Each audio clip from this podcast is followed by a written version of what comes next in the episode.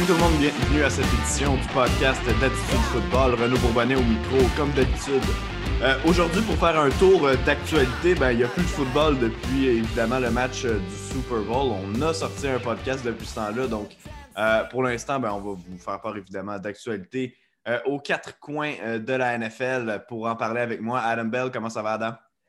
Ah, ben, tu sais, il n'y a pas de football depuis une semaine, mais Renault, comme d'habitude, ça va encore super bien. Euh, c'est ça, j'allais dire, parce que normalement, tu me dis tant qu'il y a du football, ça va bien, puis là, il n'y en a plus, donc j'étais un peu inquiet. Et peu importe, Adam, euh, menu quand même chargé, on a plusieurs euh, nouvelles ou plusieurs informations qui sont sorties au courant de la semaine. Je vais quand même les lister pour les gens, pour, pour, dire de quoi on va parler aujourd'hui, mais évidemment, parler de la parade du Super Bowl qui avait lieu il y a une semaine, jour pour jour.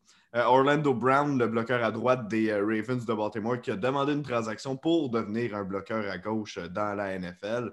On va parler des tractions qu'il y a présentement entre Russell Wilson et les Seahawks de Seattle. On sait que ça ne va pas nécessairement bien entre le joueur et l'organisation. On va en débattre un peu tout à l'heure. J.J. Watt libéré par les Texans, où est-ce qu'il va se retrouver? Les Colts d'Indianapolis qui ont fait une offre de transaction pour Carson Wentz. On a plus de détails sur ça un peu plus tard et euh, Vincent Jackson, le receveur qui malheureusement a été retrouvé mort plus tôt cette semaine, l'âge de 38 ans seulement en, Floride. Donc, c'est notre menu pour aujourd'hui. Adam, on commence ça avec la parade du Super Bowl. Évidemment, tu as regardé les vidéos. Évidemment, tu as vu la belle photo euh, d'Anthony Auclair avec un drapeau euh, du Québec envoyé directement de François Legault. Tu as certainement surtout vu le trophée Vince Lombardi qui s'est fait lancer d'un bateau à l'autre. Ouais, non, c'est des célébrations. Ça, j'ai adoré voir Tom Brady, euh, ben, pas sous mort, mais assez arrondi, comme qu'on peut dire. Euh, j'ai aimé le vidéo où on, le tient par le bras, il passe devant les médias, devant les caméras, puis il a un peu de la misère à marcher puis à parler. Non, c'était assez drôle. Puis là, après, il y a la, fille du, euh, du créateur du trophée, mm-hmm. Vince Lombardi, qui n'est pas contente que Tom Brady ait lancé le, trophée à, à Cameron Braid. Calme-toi, là. Honnêtement, là, Elle a dit qu'elle n'a pas dormi pendant deux jours. voyons donc. Je comprends que c'est ton père qui a, designé le trophée, là, mais ils ont du fun. C'est un trophée, c'est un objet, puis ils en font un nouveau à chaque année. Là. Calme-toi. Euh, honnêtement, peut-être qu'elle voulait juste, je sais pas, avoir euh, un peu de gloire pendant 15 minutes. Je veux pas trop la bâcher, là, mais c'est vraiment faire un cas où il n'y a rien de vraiment grave qui s'est passé. Là. Ah, ben, on s'entend là-dessus. C'était un peu de panique. Je comprends qu'effectivement, sur le, sur le moment, je peux comprendre les gens d'avoir été stressés, mais là, on a vu là, ce qui est arrivé. Cameron Braid, il a attrapé le, trophée. Donc, il y, a, vraiment plus de peur que, que de mal là-dedans.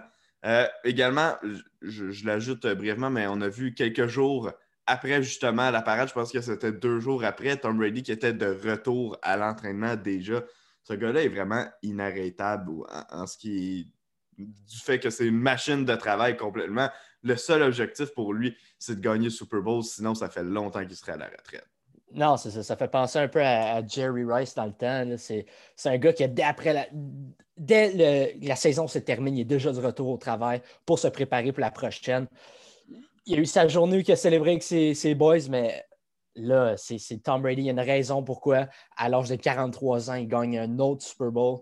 Euh, l'année prochaine, les Bucks, avec un Tom Brady qui, je pense pas qu'il va pense pas qu'il va avoir, euh, euh, va perdre du talent, qui, va perdre, sa, vieillesse va paraître comme un peu à la Drew Brees parce que justement, il met tellement de travail, il mange bien, il fait tout, tout ce qu'il peut pour être le meilleur joueur de football possible.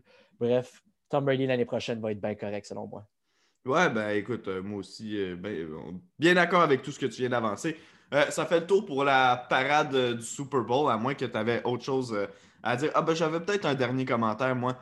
c'est quand même fou à quel point on a réussi à, faire mousser l'événement, à faire parler de l'événement pour une parade qui, au final, était un peu un plan B. C'était pas la parade dans les rues, on l'a fait sur l'eau. On a quand même réussi notre coup euh, à 100% même que je me dis, est-ce qu'il y a vraiment une parade du Super Bowl ou de peu importe le championnat là, en Amérique du Nord euh, dont on a sorti autant de clips qui font jaser par la suite? Pas qu'il n'y en a jamais eu avant, mais on dirait que ça a été assez particulier, là, cette, conquête-là. Ouais, ben, je pense, un, il y a l'effet Floride. Euh, on sait que tout ce qui se passe en Floride, c'est, peut-être assez euh, comique. Là, mm-hmm. Si le... disons que les... une équipe euh, à New York, là, c'est, c'est quand même ridicule que les Giants ou les Jets l'emportent. La célébration n'aurait pas été comme ça à cause de toutes les restrictions, à cause de la COVID et tout. Mais là, c'est en Floride, c'est à Tampa Bay. Dans leur tête, je pense que la pandémie, ça existe plus ou moins. Donc, ils viennent de gagner chez eux en plus. Exactement. Tu as gagné chez eux. C'est je pense que c'est le, le, deuxième Super Bowl de l'histoire de la franchise. Mm-hmm. Euh, c'est clair que les célébrations allaient être un peu ridicules. Mais bon, ça, ça nous a fait jaser et ça nous a fait bien rire. Ouais, ben, exactement, Adam. On poursuit euh, la discussion avec notre premier sujet joueur, là, si tu veux. Euh, ça a brassé beaucoup la saison morte, évidemment, qui commence. Il va y avoir du mouvement. Euh, Orlando Brown, le bloqueur à droite des Ravens euh, de Baltimore. Euh, bon, il y a une histoire de tweet sur, sur Twitter, mais bon, au final, c'est que lui veut être échangé par les Ravens parce qu'il veut devenir un bloqueur à gauche dans la, dans la NFL. Il reste un an à son contrat d'entrée de, recrue, puis parce que ce n'était pas un choix de première ronde, si je ne me trompe pas, euh, non, exact. C'était pas un choix de Donc, il n'y a pas de cinquième année d'option à, euh, à son contrat. Euh, donc, va devenir joueur autonome après la prochaine saison. L'équipe lui a donné l'autorisation de, parler avec des équipes afin de trouver un endroit où est-ce qu'il pourrait, pourrait se trouver un, emploi comme bloqueur à gauche. première des choses, Adam, est-ce que des, des équipes qui viennent en tête rapidement euh, pour l'intérêt envers Orlando Brown, qui, je crois, a joué deux matchs l'an dernier à la position de bloqueur à gauche euh, pendant une blessure à Logan Stanley. Donc, est-ce qu'il y a des équipes où tu vois un match naturel, puis de deux, quel prix est-ce que ça va coûter pour euh, amener un gars comme ça dans la situation contractuelle qu'il est en ce moment? Ben, des matchs naturels. Tantôt, au début du podcast, tu as mentionné que Russell Wilson, peut-être ça brasse un peu à Seattle. Mm-hmm. Il peut être dans les décisions pour quel agent libre qui vont signer et tout dans un échange euh, d'envoyer Orlando Brown Jr. à Seattle, pour moi, ça, ça, a beaucoup de sens. Russell Wilson veut être mieux protégé. Euh, Orlando Brown Jr., c'est encore un jeune joueur, est encore sur son contrat de recrue. Oui, il lui reste seulement une saison, mais ça semble comme être un fit naturel. Sinon, je pense aussi à Indianapolis. Anthony Castonzo vient de prendre sa retraite. Ça pourrait être un remplacement idéal pour ça. Et finalement, les Jaguars de Jacksonville, c'est pas dans le même moule que peut-être Indy et Seattle, mais c'est une équipe qui s'en va, qui vont sélectionner sans doute Trevor Lawrence au premier rang euh, du prochain repêchage. On veut vouloir, on va vouloir protéger l'angle mort de Trevor Lawrence. Puis tu t'en vas chercher un jeune joueur comme Orlando Brown qui va être là peut-être pour la carrière de Trevor Lawrence. C'est quelqu'un qui pourrait être là 10 ans à Jacksonville. Donc, euh, ça ne me surprendrait pas que ces trois équipes-là fassent des offres, fassent au moins une offre euh, à Baltimore. Maintenant, qu'est-ce que ça va coûter? On le sait, je pense que c'est Ian Rappaport qui a dit ça va prendre un massive haul en anglais, donc euh, une grosse somme qui, Ça va coûter cher, bref. Pour moi, ça va coûter un, choix de première ronde et peut-être un choix de fin de repêchage. Donc, euh, et toutes ces équipes-là, selon moi, seraient, seraient capables de le payer. Euh, ce prix-là. Indianapolis, on parle beaucoup des échanges avec Carson Wentz, mais il faudra également protéger Carson Wentz si on veut aller chercher. Donc, euh, moi, c'est trois destinations logiques et c'est un prix raisonnable selon moi. Ben, euh, au niveau du prix, je suis assez d'accord avec toi. Je pense que ça va être dans ces eaux-là un choix de première ronde avec probablement un choix tardif, dépendamment de, où le, fameux choix là, est positionné au repêchage. C'est sûr que un choix entre 15 et 20 euh, va peut-être me coûter moins de, de, capital supplémentaire qu'un choix entre 20 et 32 ou 25 et 32. Euh, peu importe, on s'entend là-dessus, mais oui, au niveau du prix, ça risque d'être autour de ça. Euh, j'ai pas le choix de, lancer le nom de mon équipe préférée comme étant une équipe impliquée possiblement dans cette course-là. les Dolphins, puis j'explique pourquoi. Je me demande, puis je ne prendrai pas le crédit de, me poser cette question-là. -là, C'est une question que, que j'ai vu en écoutant un, podcast pour le repêchage, puis c'est tombé sur la question parce que c'était dans l'actualité. Mais euh, est-ce que euh, Orlando Brown veut devenir un bloqueur à gauche ou est-ce qu'il veut être responsable du blindside d'un corps arrière?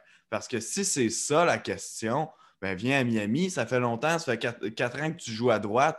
Viens-t'en jouer à droite sur le blindside de Tua Tango Vailoa, puis on vient de régler euh, ce problème-là. Donc, euh, si c'est pour faire ça, moi, j'aurais pas de problème à ce que Miami se donne le, 18e choix cette année pour faire l'acquisition d'un gars comme ça parce que euh, d'avoir un gars fiable pour protéger ton carrière, ça n'a pas de prix, surtout avec un jeune corps comme toi. Ça fait longtemps qu'on dit, euh, ben, qu'on a répété, toi et moi, sur le, podcast, que c'est difficile d'évaluer un carrière quand tu lui as pas donné les munitions de, pour se faire valoir. On l'a vu cette année avec Josh Allen. Ben, il faut que ce soit le cas avec toi aussi. Il faut qu'on lui donne une bonne protection des bons receveurs si on veut avoir une bonne chance de l'évaluer. Donc, je lance le nom euh, des Dolphins, mais les trois équipes que tu as nommées, évidemment, là, sont des candidats logiques.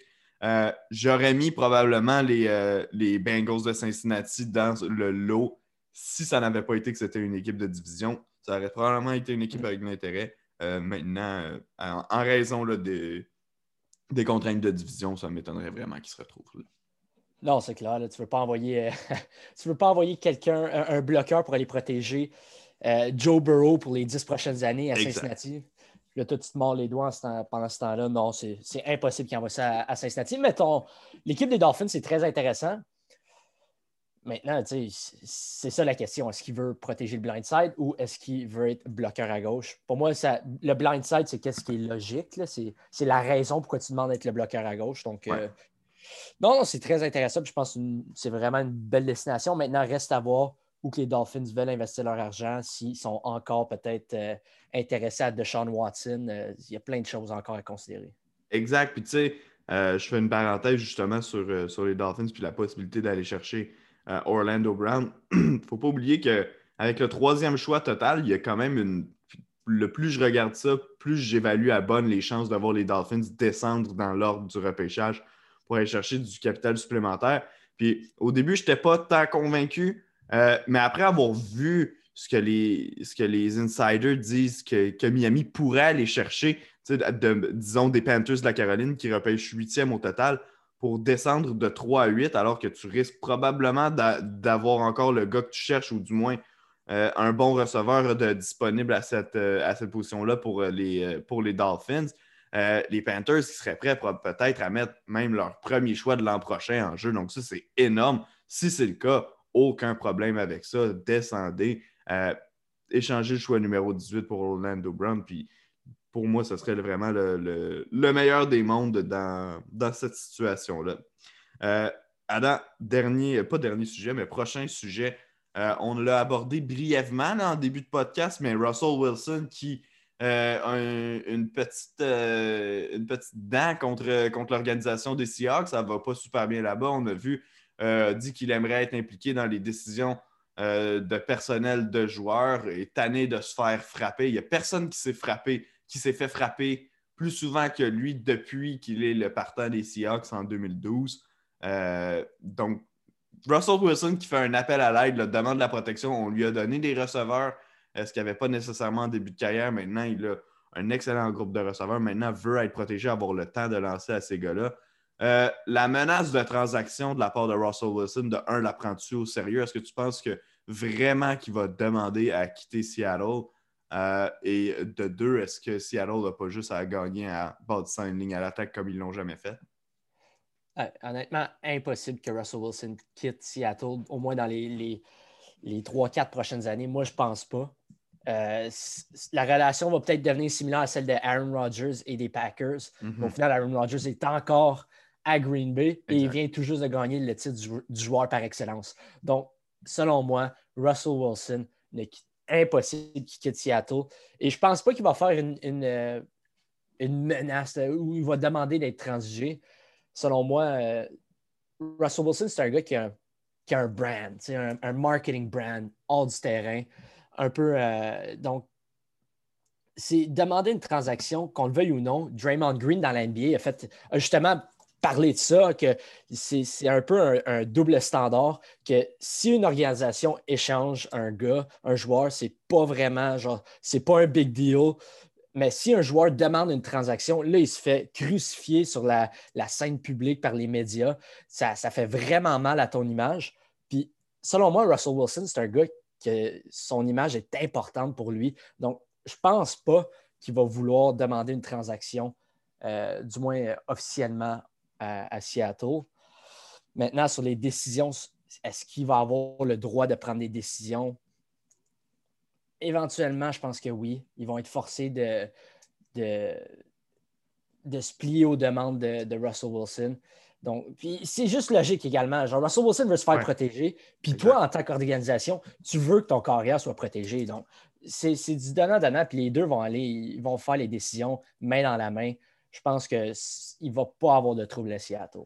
Il y a vraiment peu d'athlètes qui prennent autant soin de leur corps que Russell Wilson, qui débourse pour, je pense, un million de dollars là, sur euh, des gens qui, s'occupent seulement de sa diète, de s'occuper de son corps. Euh, en voyant que ton corps arrière prend les moyens euh, pour jouer probablement jusqu'à la quarantaine, voire peut-être plus loin, il me semble que ce serait la moindre des choses de l'aider à atteindre cet objectif-là. De toute façon, c'est juste gagnant pour eux. C'est leur joueur le plus important, le joueur qui les a menés à leur seul titre euh, du, du, Super Bowl en attaque. puis également, le problème, c'est que pour l'équipe, faire un échange fait aucun sens présentement parce que euh, si on échange Russell Wilson avant le, 1er juin, euh, on va avoir 39 millions de dead cap l'an prochain sur le plafond salarial. C'est 7 millions de plus que si Russell Wilson est dans l'alignement. Donc, à ce moment-là, ça fait aucun sens. Si on l'échange après le 1er juin, par contre, 13 euh, millions de dead cap, donc de, de pénalité, ça ferait libérer 19 millions sous la masse des Seahawks.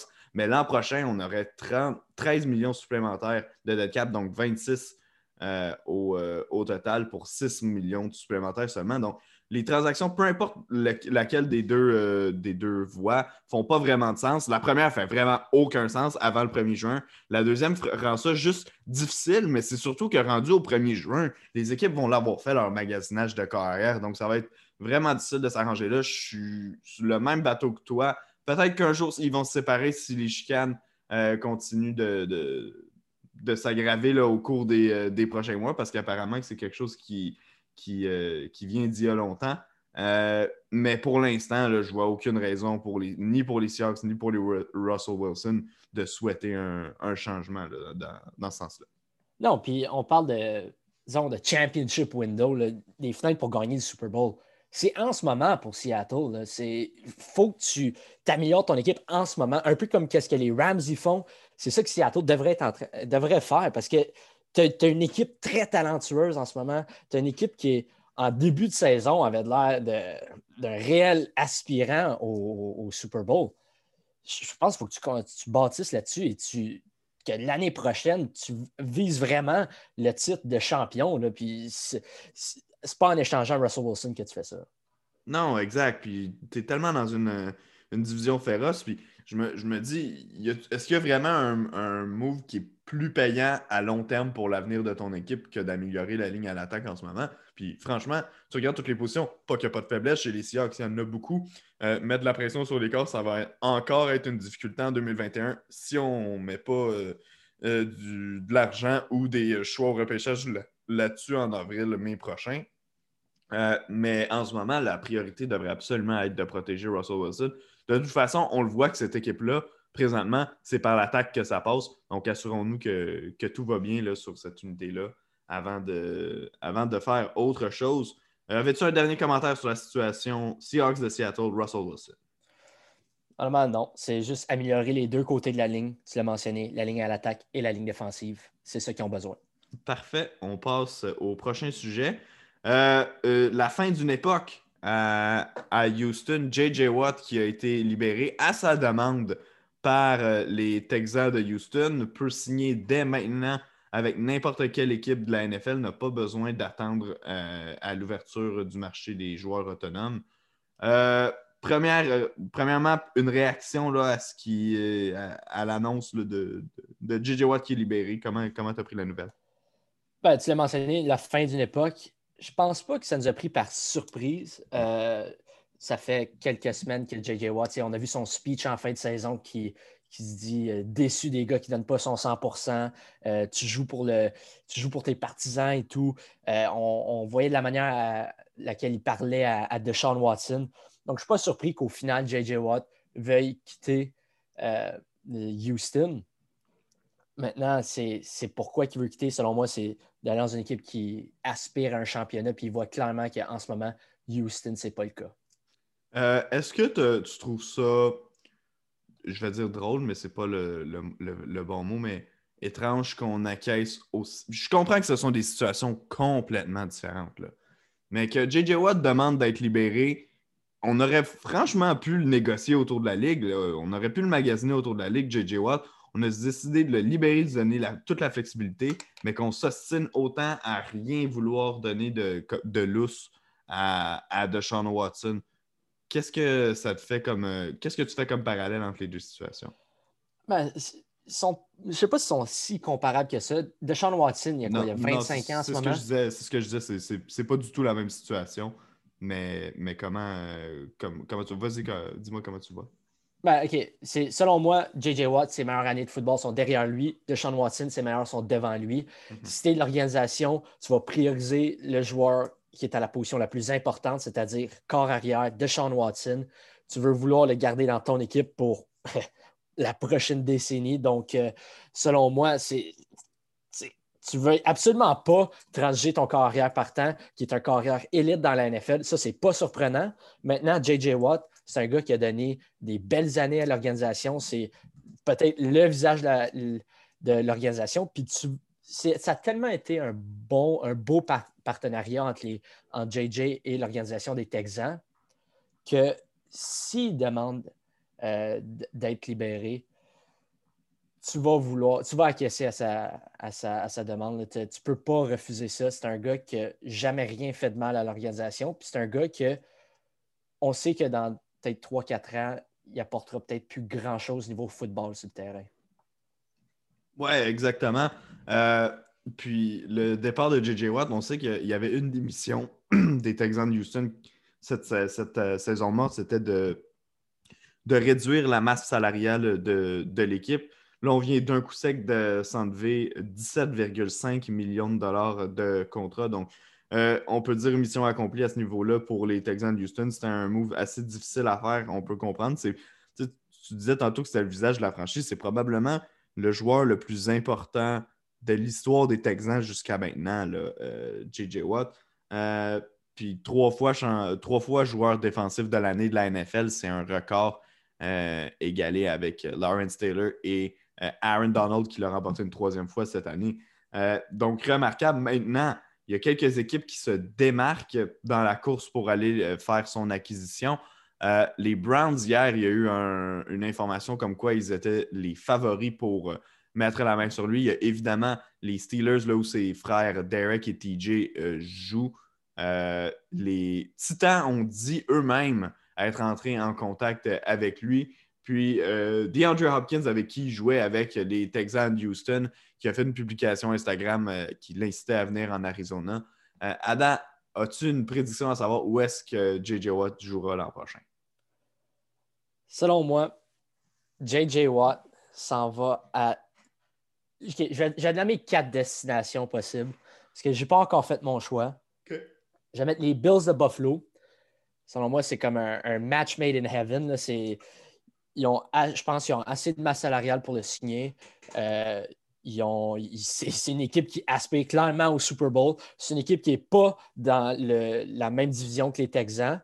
Puis je pense que J.J. Watt a un certain niveau de respect avec l'organisation des Texans, donc il va vouloir quitter euh, la division. Donc selon, moi, ça, ça élimine direct les Titans. Mais les Bills, il y a une belle culture de gagnant. C'est une équipe qui est up and coming. C'est une équipe que qui marque beaucoup de points offensivement. Donc, ça va donner l'opportunité à J.J. Watt de euh, mettre de la pression sur le carrière adverse. Moi, je pense une, une, une destination très logique. Maintenant, on, entend beaucoup parler des Packers parce que JJ mm-hmm. vient, il vient du Wisconsin, c'est un retour à la maison. Ça, tout ça, c'est logique. Maintenant, qu'est-ce qui me gosse un peu plus, c'est le niveau cap salarial. En ce moment, sont je pense, c'est 13 millions au-dessus du cap salarial. Ils vont, vouloir, ils vont devoir libérer certains joueurs et ils doivent re-signer certains euh, de leurs agents libres. Donc, selon moi, celui-là est un peu difficile, mais pas impossible. Les Browns, je l'ai mentionné, selon moi, c'est une destination logique. Et les Ravens, c'est, euh, on n'entend pas beaucoup parler, mais. Non, c'est vrai. En ce moment, ils ont Ngakwe et Matthew Judon, qui sont deux agents libres. Ils vont sûrement en signer un des deux, mais ensuite, tu as assez de masse salariale pour peut-être venir pallier à, la perte de, disons, Matthew Judon s'il décide de quitter. Donc, euh, ça, c'est mes quatre destinations. Moi, je ne pense pas qu'il s'en va à Pittsburgh. Euh. Ils n'ont juste pas assez de, masse de cap sur la masse salariale.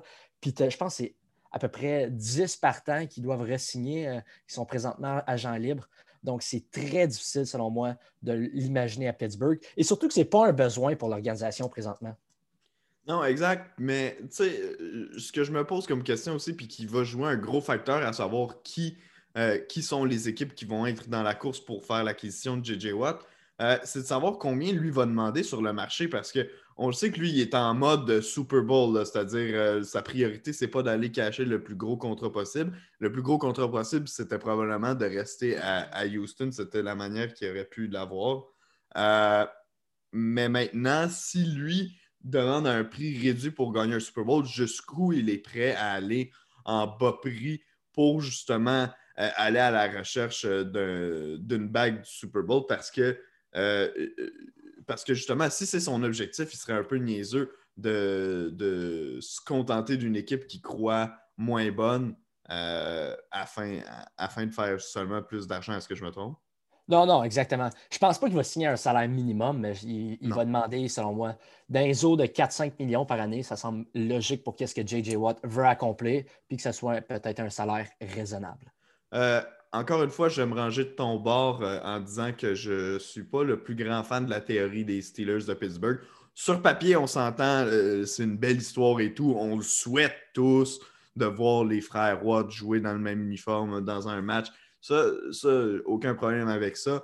Euh, mais simplement au niveau de, la logique de la chose, comme tu dis, le cap salarial qui est serré, oui, il y a beaucoup de joueurs qui quittent à Pittsburgh, puis je serais je crois qu'il faut qu'on remette sous contrat Bud Dupree qui va demander énormément d'argent, même s'il a été blessé cette année. Euh, mais je ne le vois pas. Je le vois pas. Puis il y a tellement de points d'interrogation en attaque avec cette équipe-là. Parce que là, euh, on ne sait toujours pas si Ben Roethlisberger va venir. S'il ne revient pas, qui va être son, qui vont être son successeur, on ne le sait pas non plus. Il y a beaucoup de morceaux qui partent de cette équipe-là. On a vu l'effondrement qu'il y a eu en fin de saison. Donc, je trouve pas que c'est une destination logique à ce niveau-là. Maintenant, si lui a vraiment l'intention de jouer avec ses frères, il va trouver le moyen euh, de, se retrouver là. Mais je pense que pour lui, la chasse au Super Bowl est plus importante que de jouer avec TJ Derek. OK, ben donc je te demande une prédiction. Toi, tu penses. J'ai nommé quatre équipes. Je sais que je n'ai pas été très précis, mais selon toi, où tu penses que JJ Watt euh, va aller? Tu peux nommer quelques équipes ça te Ah, écoute, Browns et euh, Packers, c'est probablement mes front-runners. Euh, j'aime le fit dans les deux équipes. J'aime.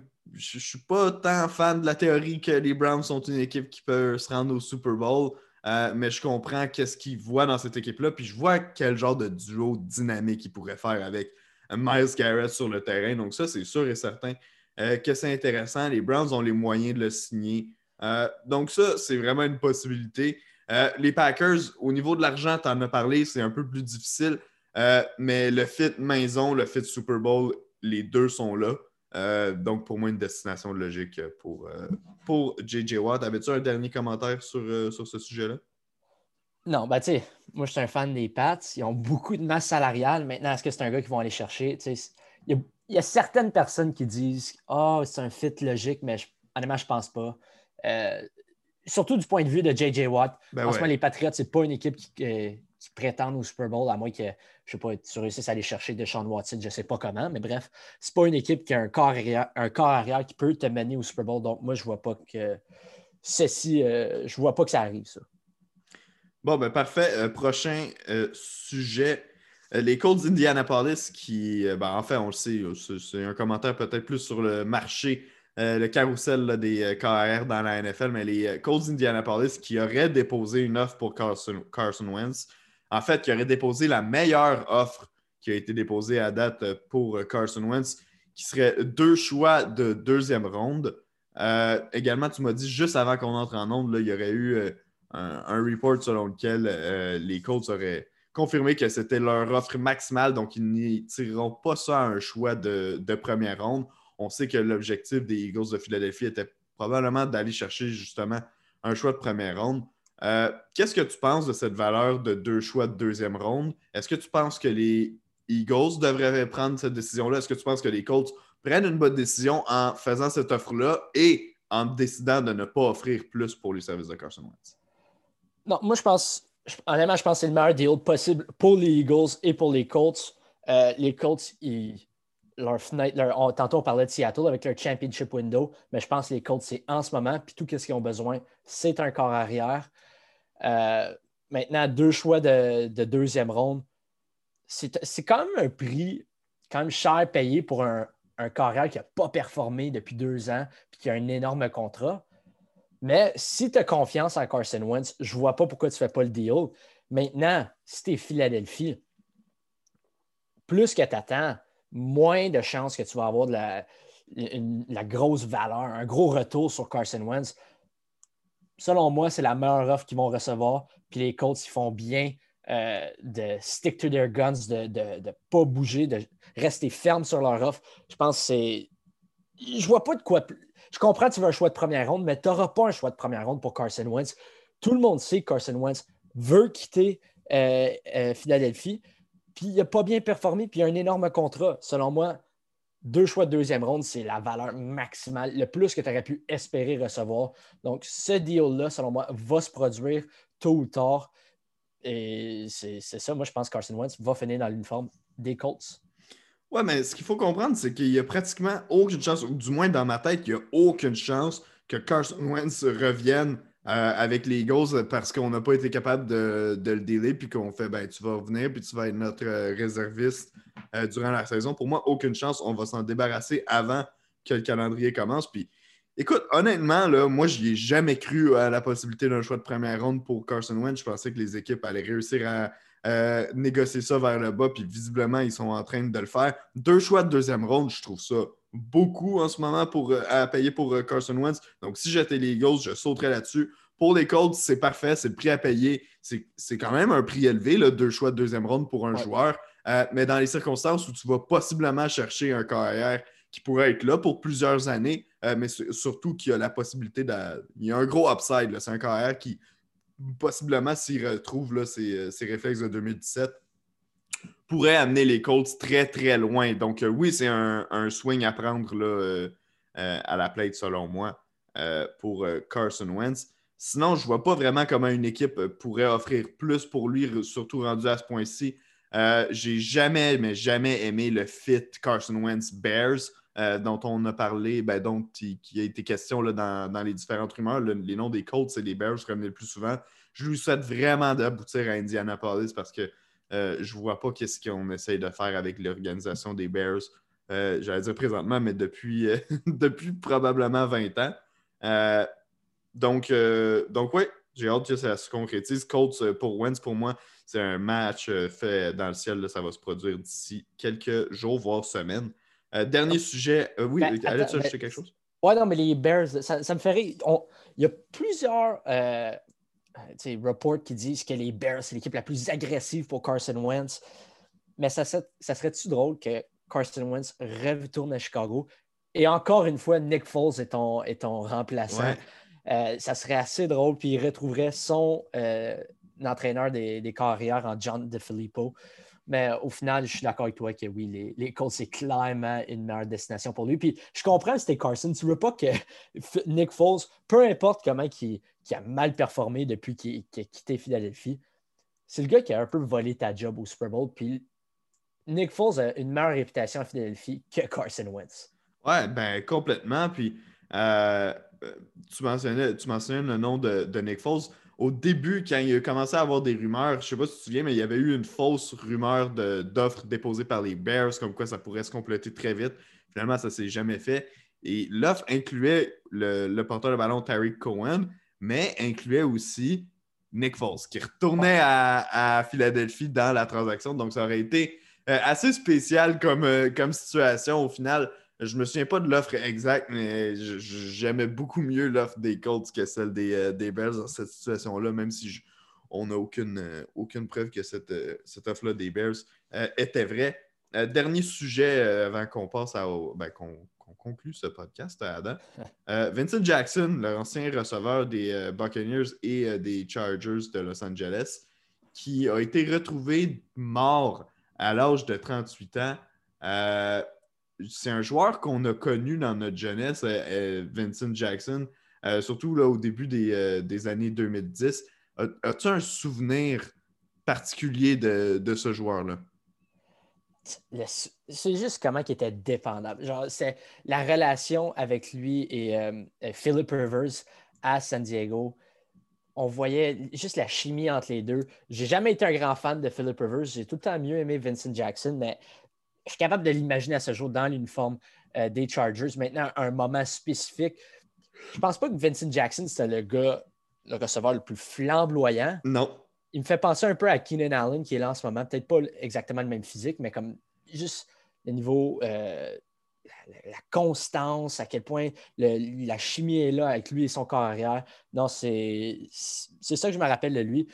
Maintenant, oui, il y a eu trois Pro Bowls. Il y a eu sa première année à Tampa Bay aussi qui a été assez impressionnante. Après ça, je pense que l'âge a commencé à le rattraper. Ouais, exactement. Après, ça avait été euh, rapidement vers le bas. Puis disons que les Buccaneers n'avaient pas nécessairement les atouts pour le faire rayonner non plus. Mais tu sais, c'est tellement triste de voir un, gars comme ça euh, euh, perdre la vie. Tu sais, c'est des noms auxquels on ne s'entend pas à, entendre. On, entend des fois des légendes de la NFL qui meurent et qui sont arrivés à un certain âge. Mais 38 ans, c'est sûr que ça vient, euh, frapper. Puis je ne sais pas à quel point ça te, concerne aussi, mais il y a deux ans, je crois, quand Ray Emery, le goaler, le gardien de hockey qui, était décédé, noyé, euh, je me souviens, ça avait vraiment frappé. Puis j'étais à Ottawa dans le temps, puis lui a gardé les, buts en finale de la Coupe Stanley avec les sénateurs. Puis vraiment, ça avait choqué tout le monde de, voir que, que sitôt, quelqu'un qui faisait partie de notre quotidien, dans le fond, il n'y a pas si longtemps que ça, est parti. Donc, euh, euh, prière et pensée pour toute la famille et amis euh, de Vincent Jackson qui sont à l'écoute du podcast d'Attitude Football, bien sûr. Euh, Adam, avant qu'on parte, y a-t-il une dernière chose de quoi tu veux euh, qu'on parle? Est-ce qu'il y a quelque chose que tu surveilles au cours des prochains jours? C'est quoi pour toi le prochain gros move dans la NFL? Le prochain gros move. Honnêtement, je pense que tout le monde attend que vraiment le, le, carrousel à la, la, position de corps arrière vraiment se déclenche. On a vu une grosse transaction à date avec euh, Matthew Stafford et, Jared Goff, mais on dirait que ça a arrêté depuis là. On ne voit plus grand mouvement. J'ai hâte que ça recommence. Juste, c'est, je pense que c'est la, prochaine grosse étape. Et bien sûr, il y a aussi les Pro Days ici et là. On a vu Trevor Lawrence lancer le ballon euh, il, y a, quelques jours. Donc, il était opéré hier d'ailleurs. Oui, ouais, c'est. Même, je pense que ça ne change rien au final. comme les Jaguars vont le sélectionner au premier rang et il va avoir de l'air incroyable dans l'uniforme de Jacksonville. Oui, exactement. Puis il devrait être prêt là, justement pour euh, l'ouverture du camp d'entraînement parce qu'il a été opéré aujourd'hui. Parce que s'il attendait, euh, je crois qu'il avait un, Pro Day. la date m'échappe, je crois que c'était le 11 mars avec euh, l'Université Clemson. Puis s'il attendait jusqu'à cette date-là pour être opéré, il n'aurait pas été en mesure d'être prêt pour l'ouverture du camp d'entraînement. Donc c'est pour ça qu'il l'a devancé. Euh, prochain gros mouvement, écoute, moi, ce serait soit la signature de J.J. Watt ou la transaction de Carson Wentz. Je pense qu'il y a un des deux qui devrait se régler assez rapidement. Puis comme tu dis, le, le carrousel des, des va tranquillement euh, s'activer. Quand l'ouverture du marché des joueurs autonomes va arriver aussi, ça risque d'accélérer certaines choses. Donc, euh, quand même beaucoup d'actions. On, va se retrouver la semaine prochaine pour discuter de tout ça, évidemment. Euh, en attendant, je veux remercier tout le monde qui nous écoute, même durant la saison morte. Nous, on continue à être là pour, euh, pour vous informer football, évidemment. Euh, on va arriver avec un peu de contenu LCF prochainement. J'ai essayé de booker quelque chose cette semaine. Ça n'a pas pu fonctionner, donc on va voir au cours des prochains jours comment ça va, mais on devrait pouvoir commencer tranquillement, pas vite, à avoir un peu de, contenu audio sur la LCF. Donc ça, je suis bien content. Merci beaucoup de nous écouter. Merci beaucoup de nous suivre sur nos réseaux sociaux, Facebook, Twitter, Instagram, Attitude Football, ou de nous lire évidemment sur le www.attitudefootball.com. Adam, merci beaucoup d'avoir encore été là cette semaine. ça m'a fait plaisir. Tout le monde, on se retrouve la semaine prochaine.